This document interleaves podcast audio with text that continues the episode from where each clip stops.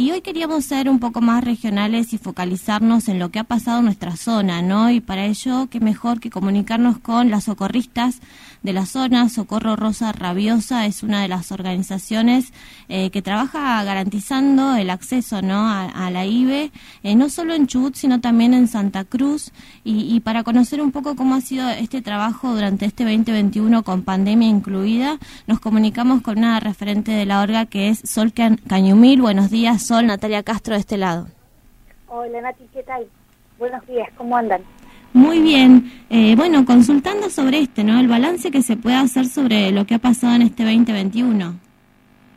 Eh, bueno, eh, por ahí nosotras ahora también estamos un poco terminando el año, un año de, mucho trabajo también militante, difundiendo la, ley de aborto, así que no, no hemos tenido todavía espacio para reunirnos con con las compañeras a hacer un balance así de la colectiva, así que un poco voy a, a decir algunas cosas sueltas, más apreciaciones mías diré, este, contar que, bueno, por ahí nosotras venimos conversando eh, de estos temas, digamos, hace ya bastante tiempo, pero bueno, lo que cambió este año es que contamos con, con la ley de, de aborto voluntario, que en nuestra ciudad se está garantizando muy bien, no, no solo ahora, sino ya desde hace varios años con, lo que eran las islas.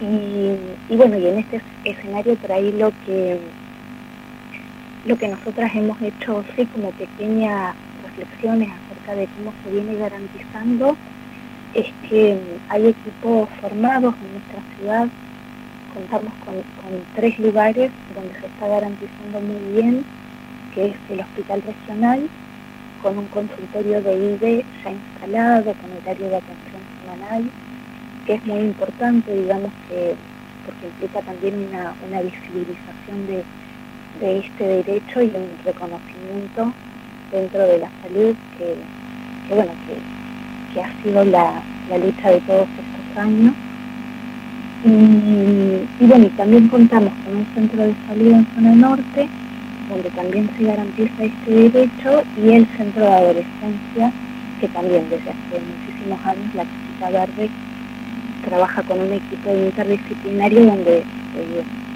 se garantizaban las miles y ahora las miles también.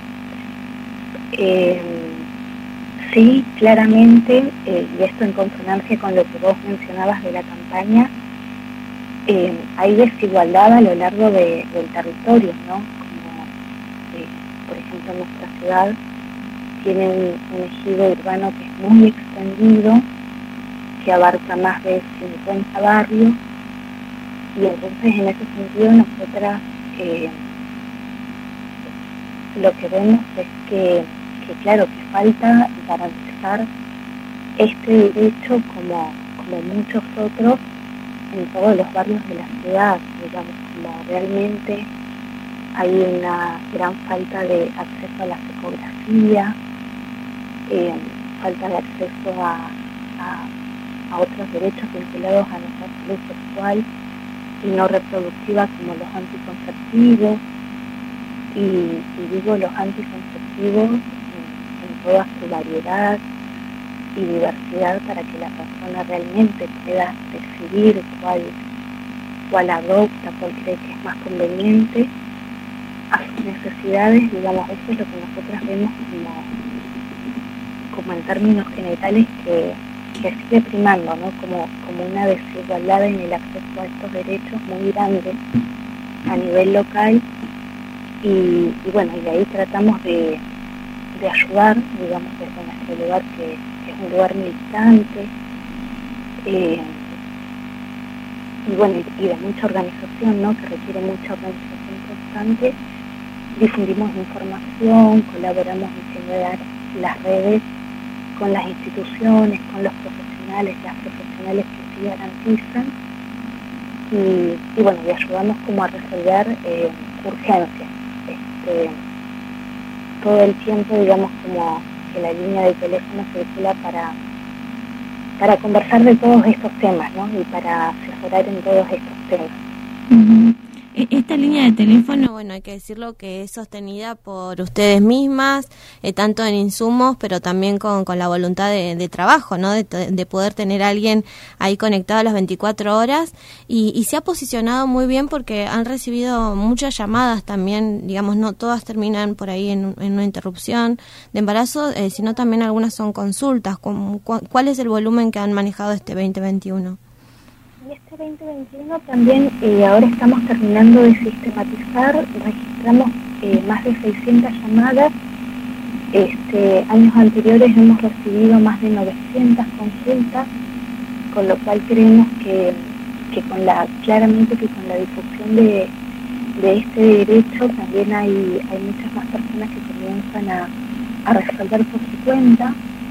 Eh, eso también es otra como de las opciones que vamos haciendo y, bueno, y entre las consultas, como decíamos, prima eh, el porcentaje más grande es sobre información sobre aborto, pero recibimos también esto, consultas referidas a anticoncepción, eh, consultas referidas a, todo lo vinculado a la salud sexual este, y también a, violencia de género muchas veces que, bueno, que también tratamos de tener toda esa información disponible, los números de teléfono, las guardias, los lugares de atención, como, como que también vamos generando eso que, porque es como lo que se solicita, ¿no? Nos vamos adaptando a eso que se va necesitando.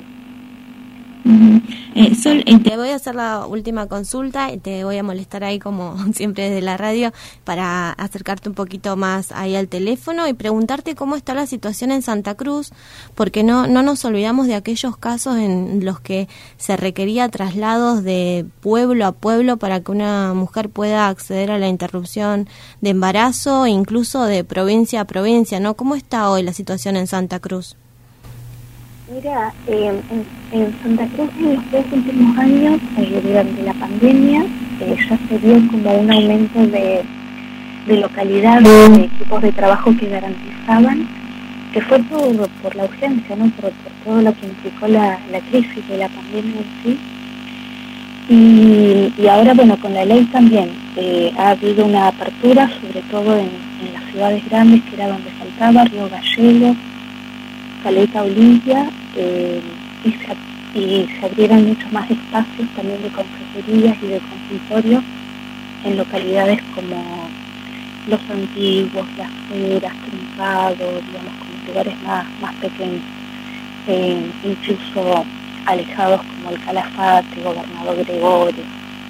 Así que lo vemos también como un balance positivo de, como decía al principio, el reconocimiento de este derecho que, bueno, que por supuesto hay que seguir empujando, ¿no? Que siempre va a ser un, campo de disputa, un campo de lucha, eh, porque, bueno, porque, porque tiene que ver con la defensa de nuestro cuerpo, de, nuestro cuerpo también frente a las violencias del patriarcado. Eh, pero eso, vemos que, que, han habido avances y, y eso es positivo. Así que también como para cerrar quería un poco dejar este mensaje de que continuamos acompañando, eh, que nos pueden encontrar en las redes, en Instagram, en Facebook como Socorro Rosa Rabiosa. Y nuestra línea de teléfono que es el 297 473 9957 donde pueden asesorarse acerca de estos temas y, y tejemos redes feministas justamente para garantizarnos derechos también en este contexto que que ahora sabemos que está muy cambiante, ¿no? Y que es vital que nos cuidemos entre todos. Así que ahí seguimos.